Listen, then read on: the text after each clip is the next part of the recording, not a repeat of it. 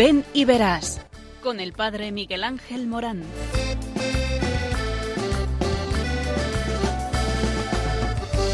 Aunque sean muchas las preguntas y si te surgen tantas dudas, decir verdad lo que te canto. Él te conoce desde antes, sabe tu nombre y lo que vives y lo que siempre vas buscando. Dentro su llamada, verás pasa a tu lado y tu respuesta va esperando. Muy buenas noches, estamos en Ven y Verás, aquí en Radio María, para hablarte de tu vocación. Y cuando hablamos de vocación tenemos que referirnos al amor de Jesucristo, que te ama, que te quiere, y porque te ama, cuenta contigo, y porque te ama, te llama, y te llama a una misión, porque eres amado, eres enviado y porque eres enviado, tu vocación es tener un servicio dentro de la iglesia. La palabra vocación se deriva de la palabra latina vocare, que significa una llamada, una invocación. Una vocación es la invitación de Dios a amarlo y servirlo a Él, ya a su iglesia en un estado o a modo de vida particular, llevando a la santidad. La Iglesia reconoce las vocaciones a la vida matrimonial, religiosa, sacerdotal, vida de misión y vida de una especial consagración a la comunidad siendo soltero. Las personas en todas las vocaciones están llamadas a la santidad y son iguales en dignidad. Las vocaciones se entrelazan, se refuerzan y se apoyan mutuamente. Los matrimonios llenos de fe producen a aquellos que responden a la llamada al sacerdocio y a la vida religiosa. Los matrimonios son más fuertes debido a las oraciones y el ejemplo de santidad que cada día dan a los cristianos por parte de sacerdotes y hermanos y hermanas es decir, somos una comunidad. Y esta comunidad nos eh, complementamos y nos ayudamos los unos a los otros eh, para alimentar a la comunidad a través del ministerio de la misericordia, confeccionando la Eucaristía y perdonando los pecados como es el caso del sacerdote o el religioso que viviendo su carisma con los votos eh, de pobreza, de castidad, de obediencia, pues nos habla de los últimos tiempos. Eh, son personas que desde el profetismo de su vida nos habla de la entrega total de Jesucristo, la radicalidad evangélica. Y también el matrimonio, que es una vocación muy compleja y muy difícil. Es una vocación que te lleva a la santidad a través de eh, la iglesia doméstica eh, que tú fundas eh, con tu mujer, con tus hijos o con tu familia más cercana. Oye, el matrimonio es precioso, es allí donde se va realizando la iglesia a través de los frutos del amor, los hijos, un proyecto precioso que habla de la comunión trinitaria, habla del mismo Dios. Eh, por eso la familia es importantísima dentro de la iglesia, fuente de eh, las demás realidades de la iglesia, puesto que gracias al matrimonio podemos tener futuros sacerdotes, futuras religiosas, futuros sacerdotes, eh, futuros matrimonios, es decir, eh, futuros misioneros, el matrimonio como aquel hogar, iglesia que despliega a la iglesia total. por eso, una vocación a la que Dios nos llama para ser santos. Y por eso eh, el sacerdocio se espera que un sacerdote sea un hombre de oración y contemplación, con este conocimiento eh, más profundo e íntimo de la persona y la obra de Cristo. El sacerdote es enviado para eh, servir al pueblo de Cristo. Durante la ordenación del sacerdote su alma eh, se cambia para siempre y se hace servidor de los servidores. Y entonces él se hace Christi Capitis, es en la persona de Cristo, la cabeza, eh, donde será la autoridad verdadera, la autoridad en el amor. La vida religiosa, la vida religiosa o consagrada es una vocación como el matrimonio y el sacerdocio, donde hombres y mujeres buscan una relación íntima con Cristo. Es una gracia dada por Dios como Él elige a una persona, eh, llamando al individuo o a una relación especial con Él hermanas y hermanos religiosos son testigos del mundo que todos somos finalmente llamados a unirnos con Cristo y por eso es una vocación profética en medio del mundo. Y la vocación al matrimonio, la vocación del matrimonio es una llamada a una vida de santidad y desinterés dentro de la relación entre un hombre y una mujer. El matrimonio entre dos bautizados es un sacramento, es decir, su relación transmite de manera distinta el vínculo de amor entre Cristo y la Iglesia, su pueblo. Por eso, aquí estamos hablando de un proyecto perfecto, porque es el proyecto pensado por Dios. Y todos estos carismas lanzados a la misión. Es el mes extraordinario misionero y por eso eh, los misioneros son aquellos eh, que nos llevan a eh, la misión de la Iglesia, anunciar el Evangelio hasta los confines del mundo. Y siendo matrimonios, siendo religiosos, siendo sacerdotes, siendo laicos, todos estamos llamados a la misión. La Iglesia o es misionera o nos quedamos sin iglesia, porque esta es la misión de la iglesia, propagar con la palabra y el ejemplo el testimonio que Cristo nos legó. Pues ánimo a encontrar tu huequito en esta iglesia tan dinámica, tan bella y que tú estás llamado a formar parte de ella y a realizar su misión.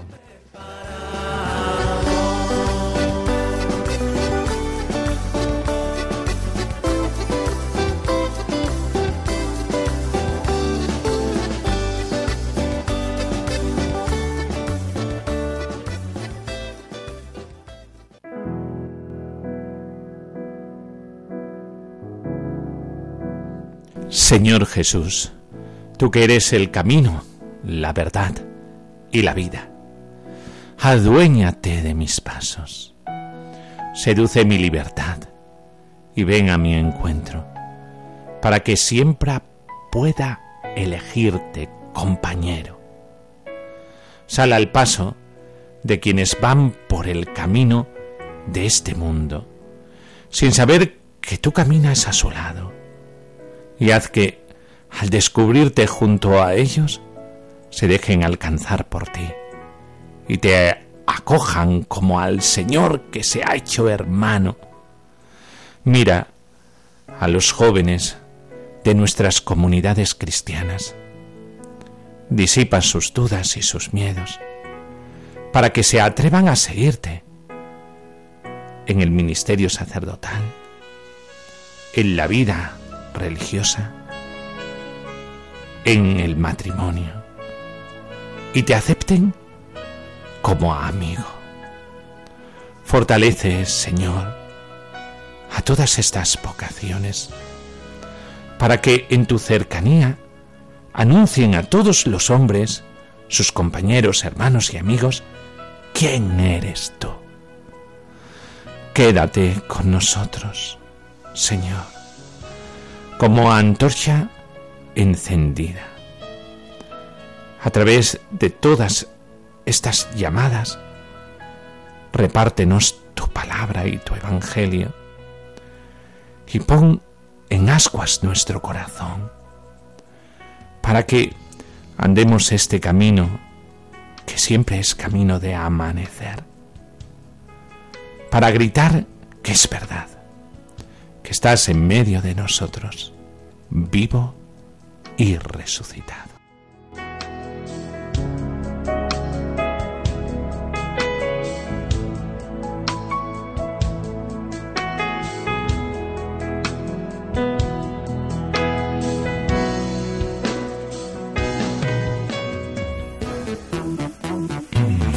Bueno, pues en la diócesis de Coria Cáceres eh, se nos regala la animación y propuesta eh, vocacional del Seminario Diocesano de Coria Cáceres y con varias actividades eh, para todos. Encuentro con sacerdotes. El seminario se pone al servicio de cada sacerdote y de cada comunidad para sensibilizar sobre la importancia de la vocación al sacerdocio y por ello hay encuentros con los párrocos de los seminaristas y reuniones con los diferentes representantes en los arciprestazgos, los enlaces arciprestales, para que se potencie la vocación al sacerdocio en cada uno de los arciprestazgos. Celebraciones y oraciones vocacionales se reparten preces para la Eucaristía y intercesiones por los enfermos y peticiones eh, para que en todas las horas de oraciones haya peticiones eh, para pedir al Señor las vocaciones. Se realizan encuentros con las parroquias y el seminario para orar por las vocaciones y hacer campaña vocacional in situ en cada parroquia. También testimonios vocacionales para facilitar el encuentro entre Cristo y el joven, eh, se suscite el interrogante ¿Me llama Cristo a seguirle más de cerca? Se realiza la campaña Seminario de Puertas Abiertas y Festival Vocacional del Seminario y por eso se ponen a disposición del Colegio Diocesano, colegios concertados y públicos, parroquias, eh, toda la campaña vocacional de esos días. También visitas al seminario mayor y menor previamente concertadas. También visitas del seminario menor y mayor a los arciprestazgos es un momento privilegiado de sensibilización vocacional, ya que posibilita el encuentro de la comunidad cristiana con seminaristas concretos, con acogida en familias, testimonios, celebraciones, eh, también jornadas eh, vocacionales como la jornada del mes de marzo o los primeros domingos de mes. También taller vocacionales en el seminario diocesano se desarrollan unos talleres eh, que tienen como objetivo el desarrollo de capacidades artísticas y el encuentro con la realidad del seminario. Se facilita la convivencia con los seminaristas y con el ambiente seminarístico. Se busca la familiaridad con la institución y su comunidad. También Semana de Cine Espiritual. La Semana de Cine Espiritual es una iniciativa coordinada desde el Departamento de Pastoral de Juventud de la Conferencia Episcopal Española, destinada a los jóvenes que a través de sus centros educativos profundizan en las competencias digitales, comunicativas y espirituales. Los materiales formativos destinados a ellos, así como a profesores y presentadores de las películas, sirven de base para la profundización a través del cine en temas de contenido existencial con referencia trascendente y perspectiva cristiana. El análisis fílmico, filosófico y teológico del cine es una ocasión privilegiada para la formación de espectadores críticos capaces de descubrir el sentido de la vida y su vocación de cara a Dios y a los demás. La Semana de Cine Espiritual en Cáceres, promocionada y organizada eh, por el Seminario Diocesano y la Delegación de Pastoral de Juventud, será el del 21 al 24 de enero del 2020. También Seminario de Puertas Abiertas. Eh, este Seminario de Puertas Abiertas es un día en el que todas las personas pueden visitar el seminario. También eh, existen actividades con los niños y adolescentes. Mm, de esta manera, los grupos C de sensibilización vocacional pensado para chicos de todas las edades que se plantean la posibilidad de que Dios les llame al sacerdocio, a la vida consagrada o al matrimonio cristiano. También convivencias vocacionales, las convivencias en donde los chicos de la ESO tienen la posibilidad de convivir con los seminaristas en su vida del seminario, el seminario en familia, iniciativa para que chicos de la ESO que muestran inquietudes vocacionales y que por diversas razones no pueden entrar en el seminario menor interno, convivan con los seminaristas del seminario menor, teniendo la posibilidad de saber cómo viven en régimen interno durante un fin de semana al mes. Encuentro de niños de comunión y monaguillos, animación de los grupos de niños y monaguillos de las parroquias. Es un encuentro dedicado a las parábolas del Señor, en las que junto a, los seminaristas, los niños y monaguillos, de una manera sencilla, bella y divertida, se acercan al Señor. También torneos de fútbol, Contamos con una actividad que fomenta el deporte y el encuentro de los chavales que frecuentan el seminario diocesano para conocerse de forma lúdica y el certamen de cortos, un certamen de vídeos para los jóvenes de tercero y cuarto de la ESO y bachillerato, con temática vocacional. Todo ello para fomentar la cultura vocacional en las catequesis, las clases y los distintos ámbitos de enseñanza. También hay actividades para jóvenes, jóvenes un poquito más mayorcitos, peregrinación interdiocesana de jóvenes a Guadalupe en un ambiente eh, distendido, se hace un acompañamiento y sensibilización de los estados de vida en la iglesia, se aprovecha la marcha para dialogar con los jóvenes, compartiendo sus ilusiones, el, el Via Crucis joven con el Cristo de las vocaciones, un encuentro con el sufrimiento de la humanidad encarnado en Cristo, recorrer el camino de dolor de Jesucristo para comprender el sentido de dar la vida por los demás. Perdiendo la vida, la encontramos. Encuentro también eh, diocesano de jóvenes a través de juegos, talleres, espectáculos, celebraciones, convivencia, se logra la comunión de todos los jóvenes de la diócesis en este ambiente sensibilizar de los diferentes estados de vida que propone la Iglesia para vivir la fe y conseguir la felicidad. También evangelización en la noche, una experiencia de evangelización que suscita en el joven pasión por el discipulado, una nueva forma de encontrarse con el Señor anunciándolo, Muchos descubren la felicidad del compartir con los demás la buena noticia de Cristo, incluso descubren su llamada a ser testigos de ese mensaje vital. Y ejercicios espirituales vocacionales, ejercicios espirituales en donde chicos mayores de 18 años tienen la posibilidad, acompañados por la Iglesia, de tener tiempo de desierto, para cara a cara con el Señor en intimidad con Él, escucharle y saber si les llama a seguirle. Pues toda una eh, propuesta que lleva siempre al Señor y a la llamada del Señor, porque el Señor cuenta contigo porque te ama.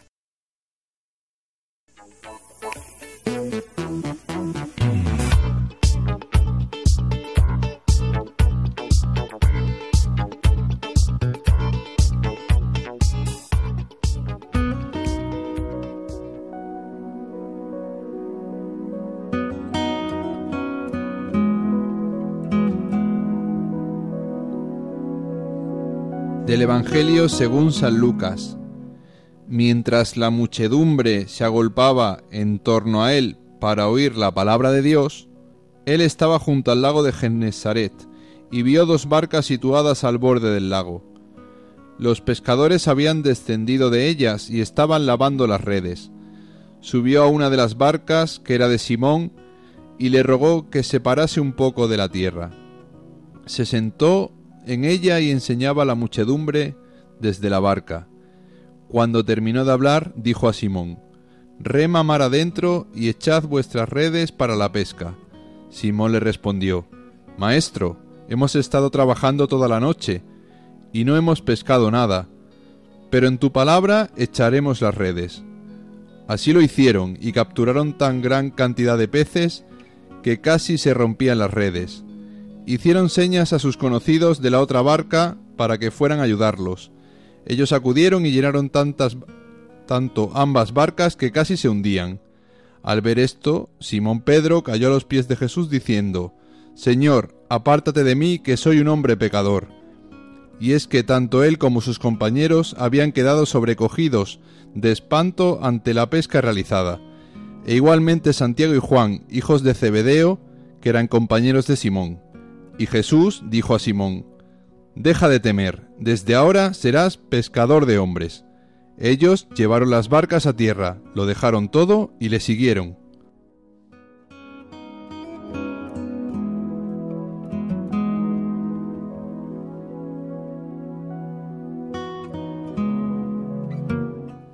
Qué hermoso es este tú a tú que hace eh, Jesús con Pedro, ¿verdad?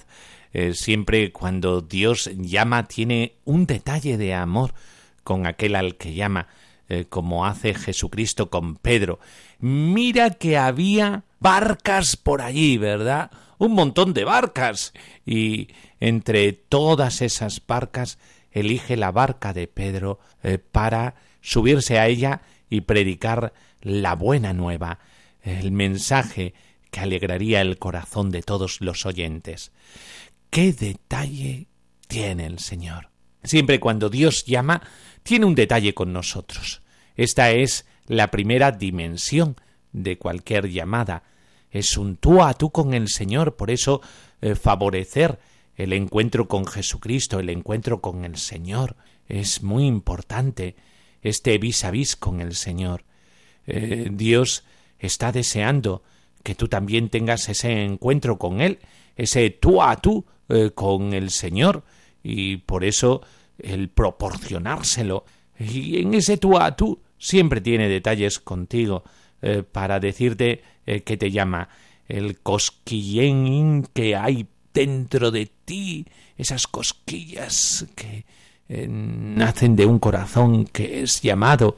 Cuando nosotros nos enamoramos decimos, ay, qué cosquilleo en el estómago, pues cuando Jesucristo llama es un cosquilleo en el corazón y que te da el impulso para decirle que sí, que cuente contigo, que cuente con tus cosas, como el detalle que tuvo eh, Jesús con él. Eh, mira, Pedro, elijo tu barca, ahí quiero estar contigo.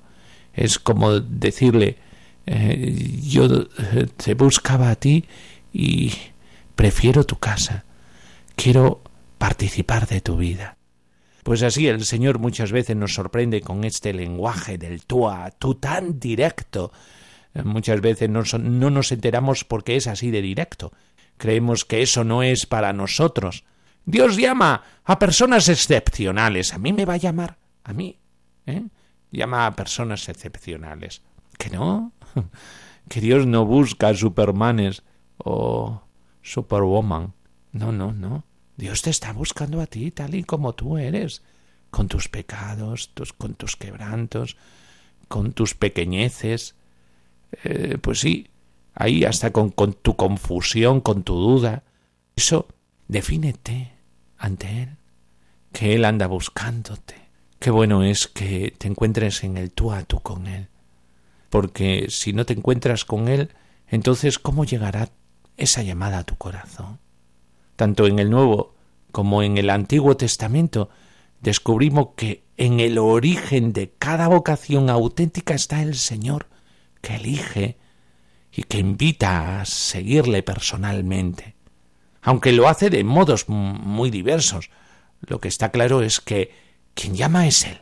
No te confundas. Por eso, el descubrir esta llamada dentro de tu corazón. Este es el sentido más profundo de la palabra vocación que significa llamada. Es Jesucristo mismo, que es el que llama, como llamó a Pedro, y le llevó a decirle que sí. En el Evangelio vemos como Cristo eh, pasa junto a personas normales y les llama. Ven, sígueme. Invita a seguirle a quienes luego serán discípulos suyos. Eh, es una iniciativa que parte siempre de él como maestro, y por eso la llamada o vocación no es una predisposición natural o una inclinación de la persona solamente, sino ante todo se trata de un don de predilección. El Señor es el que te elige, como hemos visto que elegía la barca, ese detalle de amor del Señor, y con ello no estaba eligiendo lo que es un objeto como es una barca, no ni mucho menos. Lo que estaba eligiendo era a Pedro. y por eso después confirmará esa llamada. ¿Sabes, Pedro, una cosa? Que esta elección de la barca es la elección por ti y por lo que supone elegirte, con tus pecados, eh, con tus debilidades, con tus cosas, también. Todo va incluido. Porque cuando alguien se encuentra con Jesucristo, todas sus fuerzas, todo lo que tiene, todo se pone al servicio de Él. Por ello este don de Dios, para quienes lo reciben, eh, no responde a méritos especiales, ni mucho menos, sino que responde a una providencia, a un plan de amor que siempre ha estado presente en la mente y en el corazón de Dios. La llamada es para algo, para hacer algo específico por Él y su reino. Se trata literalmente de cumplir una misión, lo que siempre decimos en este programa cuando comenzamos, porque Dios te ama, Dios te llama y te envía a qué? A una misión concreta. Dios quiere nuestra colaboración para construir su proyecto de salvación. Por lo tanto, la llamada es a cooperar con Cristo en este mundo para, de esta forma, realizar su redención. Cada llamada tiene una clave única, es decir, tiene un tipo de contraseña y se desarrolla en un tiempo y en un contexto determinados, trazando así una historia personal constituida por momentos determinados y cargados de significado. Qué hermosa es la historia personal de cada apóstol. Y en esta historia personal de cada apóstol no ocultan los pecados de los apóstoles. ¿eh? Y vemos como Pedro muchas veces presume e incluso utiliza a Jesucristo para significarse él entre el grupo de los demás apóstoles. Pero a Jesucristo le da igual. Él carga con todo ese pecado. Los apóstoles son tan humanos como nosotros. No son especiales. Lo especial es la llamada que Jesucristo le ha hecho a cada uno. Por eso, ¿y tú que me estás oyendo? ¿Te sientes especial? El Señor también te elige a ti. Y eso de ser especial es esto, esto mismo, esa llamada que el Señor te hace.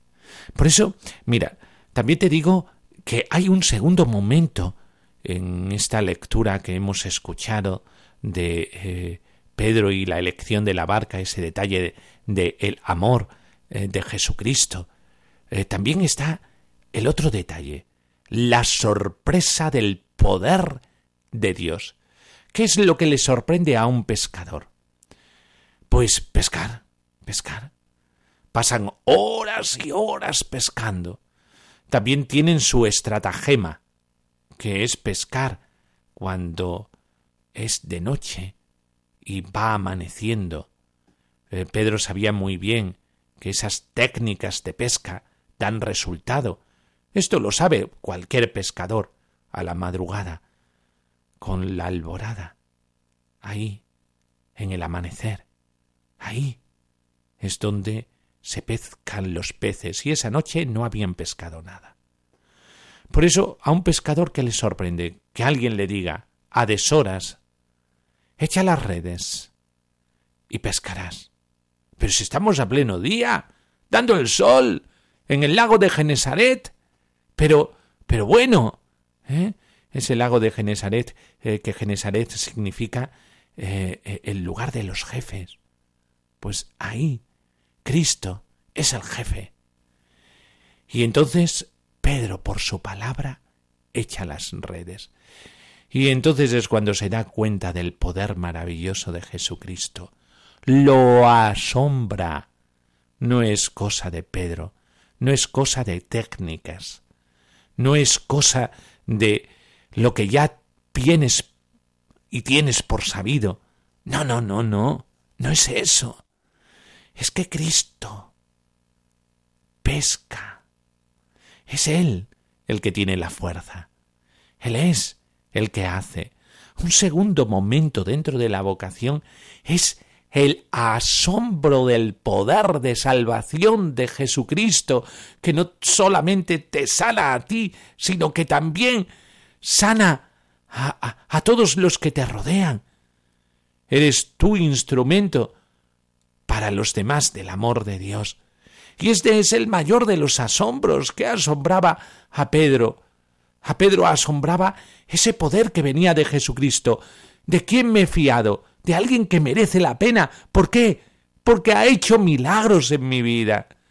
Por eso, de ese primer momento, del tú a tú con el Señor, pasamos al segundo momento de toda vocación, que es el asombro del poder de Dios cuando le hemos dicho al Señor que sí. ¿Te atreves tú a decirle al Señor que sí? Mira, si tú te atreves a decirle que sí al Señor, no te verás defraudado. El Señor hará en tu historia personal, en tu historia de salvación, hará prodigios, portentos, en donde te quedarás tan abismado que no tendrás otra respuesta que arrodillarte a los pies de Jesús, el lugar más alto, el lugar más grande de cualquier ser humano, a los pies de Jesús como Pedro, y le dirás No te acerques a mí, Señor, que soy un pobre pecador. Sabrás que Él es el Señor. Sabrás que Él tiene el poder sabrás que Él tiene la fuerza. ¿Cuántas veces en la llamada miramos más cuáles son nuestras fuerzas y no las fuerzas del Señor? Si es que no se trata tanto de ti como de Él. Tú dile sí. Y el Señor hará lo demás. Por eso, arriesgate a decir que sí. Y vamos a decirle al Señor, enciéndeme. Enciéndeme con tu gracia. Enciéndeme con tu presencia. Enciéndeme como encendiste ese fuego en San Pedro, que hizo que se determinara por ti, el que tenía tantas debilidades y aparece en el Evangelio con tantas debilidades y resulta ser que fue la roca, el Papa, el primer Papa. Pues tú, que te ves muchas veces débil, pequeño, frágil, dile que sí al Señor. Y dile que encienda tu corazón en ese amor que hace entregar la vida, darla para conseguir la verdadera felicidad. Enciéndeme, Señor.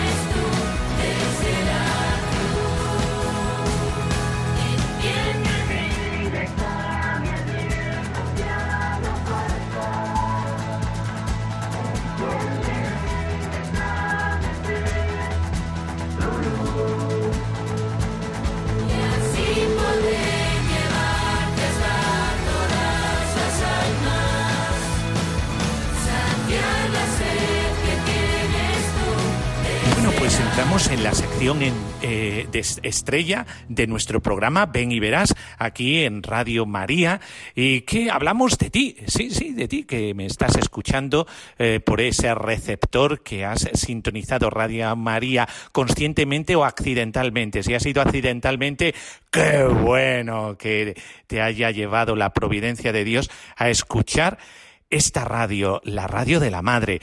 Y en la radio de la madre, un programa que habla de ti, como te he dicho. ¿Por qué? Porque habla del sentido de la vida. Y nosotros sabemos eh, que el sentido de la vida eh, tiene otra chispa cuando Dios llama. Y llama a una vocación. Y los estados de vida dentro de la Iglesia, como venimos diciendo en este programa, eh, es el matrimonio, el sacerdocio, la vida religiosa y la soltería vivida para los demás. Y es que Dios tiene un proyecto precioso precioso contigo, cuenta contigo y a veces por muy mal que nos vaya la vida eh, y que se nos nuble todo, eh, pues ya sabes, eh, ahí hay un rayito de luz y en ese rayito de luz hay una llamada. Dios te ama y porque te ama te llama y porque te llama te envía y te envía a una misión. Y por eso nos va a hablar del proyecto de vida alguien.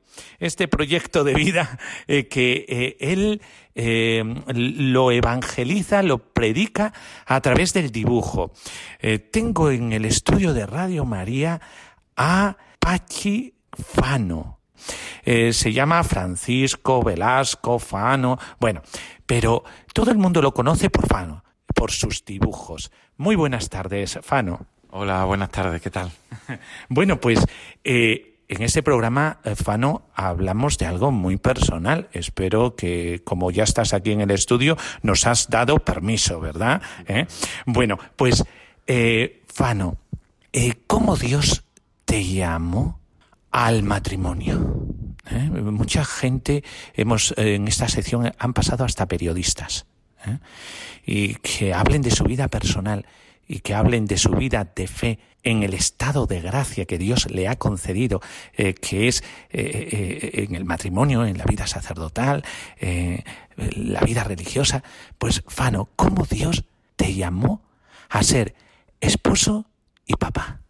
Bueno, pues todo nace de, de un discernimiento, de un preguntarme muchas veces Dios qué quiere de mí, de conocer congregación religiosa, de participar en el seminario menor y de vivir una vida de joven, adolescente, de salir, de fiestas, de amigos, de estudios.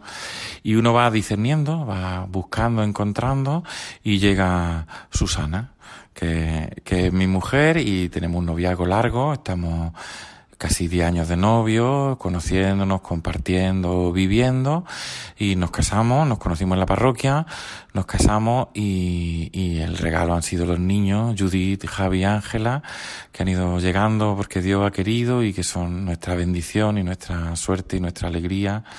Y ahí vamos en el día a día de la vida, que tiene sus afanes y, bien, trabajando los dos, queriendo, participando en la parroquia, en la comunidad, colaborando con los más necesitados e intentando servir, ¿no? Y ser feliz.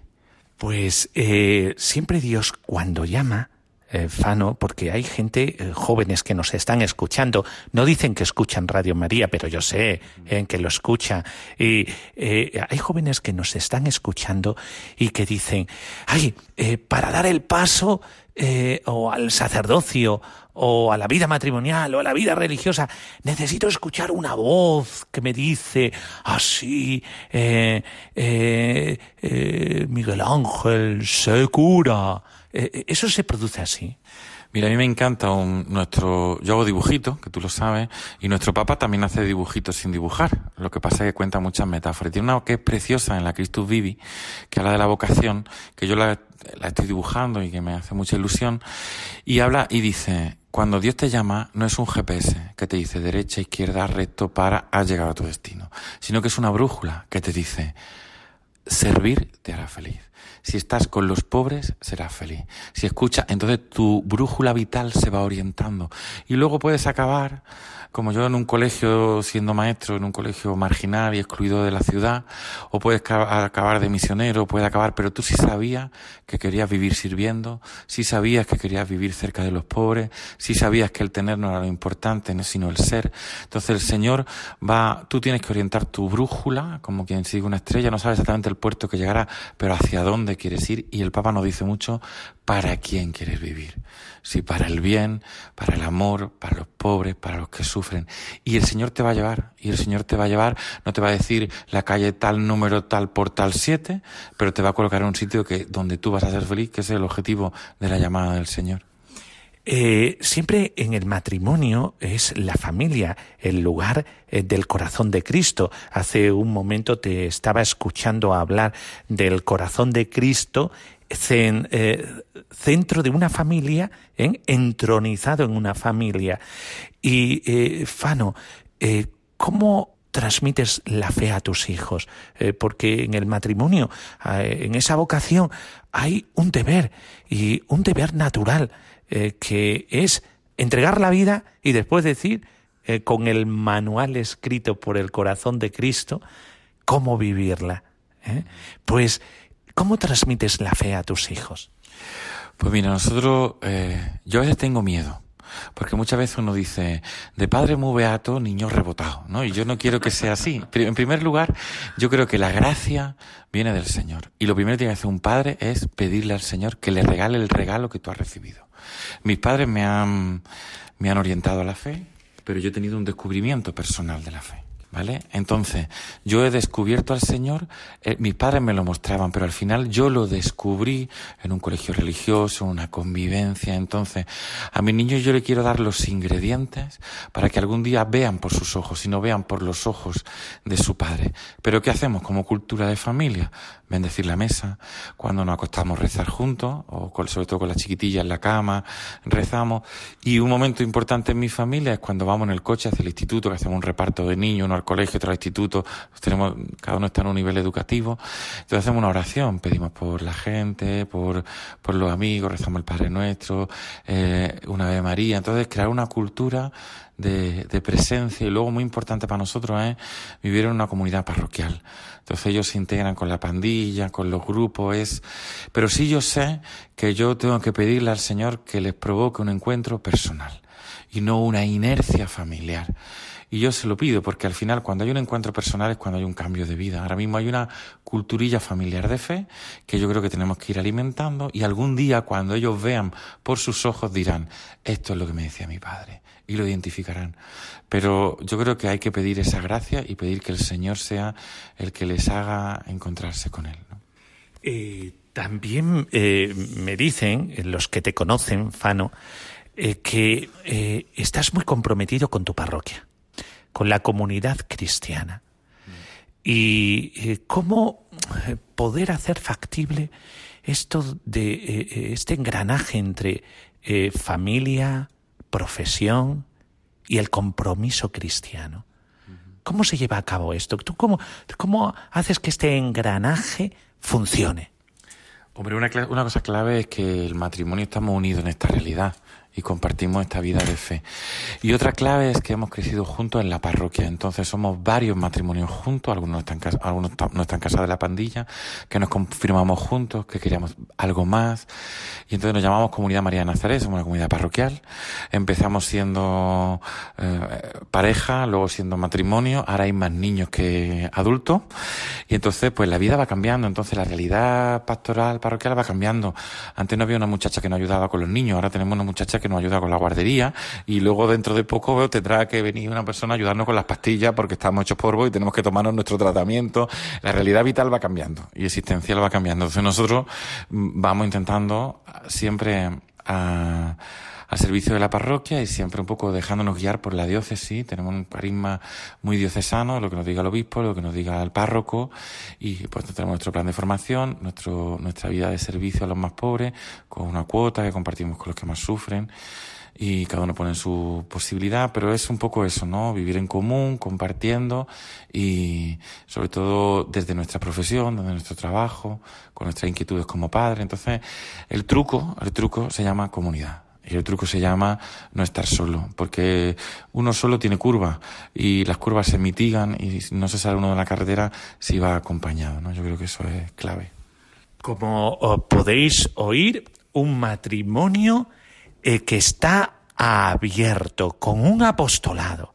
¿eh? Que decir que, vamos, es que muchos eh, piensan que la vocación matrimonial es hacer bien a los suyos, buscarle una buena carrera, primero una buena educación, después una buena carrera a los hijos y ya he sido buen padre y buena madre, por lo tanto he cumplido con mi finiquito de cristiano y nos damos cuenta que el matrimonio está llamado también a la misión, a la misión. Nos has hablado de una misión peculiar tuya, que es la misión con los más desfavorecidos, con los pobres.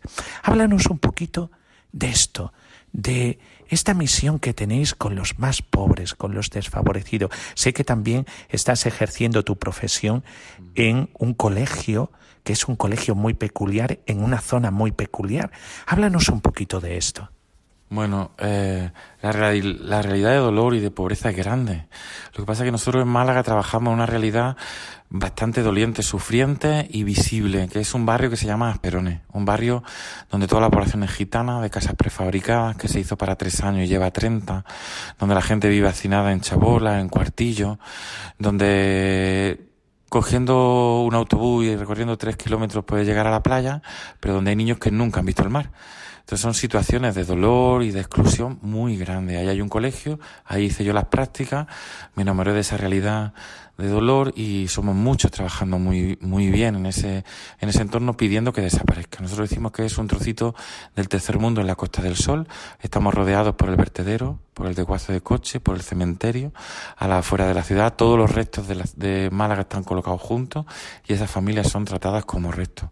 Luchamos con Cáritas, con otras ONG y luchamos porque haya justicia, por ser voz de los sin voz y porque haya una realidad de oportunidades. A mí lo que me duele es niños con capacidades que acaben siendo chatarreros. Nosotros cuando hemos estudiado los romanos decíamos el patricio patricio, el plebeyo plebeyo, la Edad Media, el señor señor, el, el...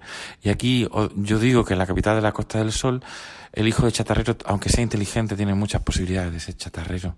Y tenemos que desde la educación, desde el bien común, trabajar todas las entidades, todos los políticos, por erradicar esa bolsa de miseria que, que para nosotros es vergonzosa. Y hay mucha gente haciendo mucho bien, intentando dar oportunidades. Y, Fano, ¿tienes tiempo para todo? Es decir, tiempo para tu profesión, tiempo para el matrimonio, tu familia, Tiempo eh, para eh, la ONG eh, y para los pobres. eso es posible, Efa, ¿no? Hombre, veo poco la tele, pero también lo veo. no, pero hay un truco, hay un truco. Es que uno intenta que, que, la vida sea integral. Entonces, yo doy catequesis a los niños de mi cole. Mi mujer es maestra de mi cole también compartimos el, trabajo juntos.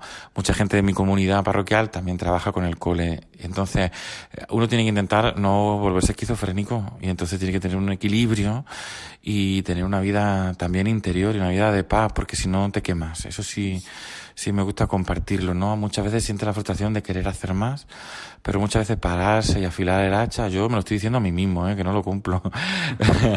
pero sí es verdad que también todo esto mucho es gracias de Dios.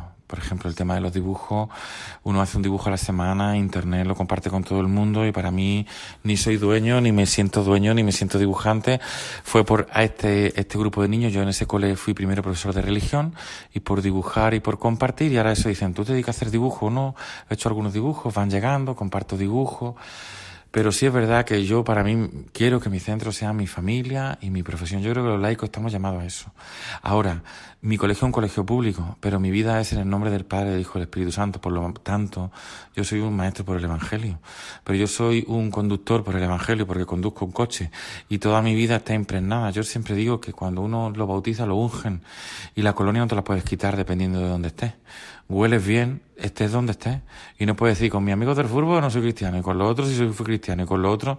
Entonces, lo bueno es vivir en esa coherencia de que todo impregne tu vida y que el Evangelio sea una dimensión no circunstancial de un momento en la parroquia, sino en el intentar educar a los hijos de la mejor manera posible, en el ser maestro escuela, en el atender a gente con necesidad, o en hacer dibujo, o jugar al baloncesto con mi amigo, o en todas esas realidades, pues vivir en, en, la sintonía, esto es una radio, en la sintonía del Evangelio, que a veces se nos va, hay que resintonizar, porque somos pecadores, porque tenemos limitaciones, pero sí saber cuándo suena bien tu vida y cuando suena bien es cuando la palabra de Dios está sonando.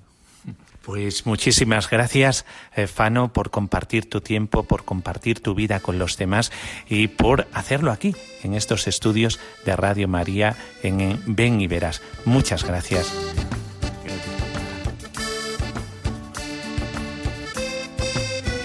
Bueno, pues con esta entrevista tan entrañable eh, llegamos al final de nuestro programa.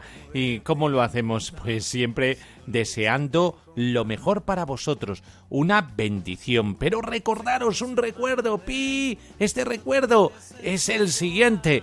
Eh, por favor, podéis participar en el programa escribiendo al correo electrónico ven y verás uno en número arroba radiomaria.es. Vuelvo a repetirlo, ven y verás uno en número arroba radiomaria.es. Podéis mandar impresiones que podemos leer aquí en antena o incluso un audio de sonido eh, enviándolo por correo electrónico de vuestro móvil, eh, pues dando un testimonio, un testimonio vocacional.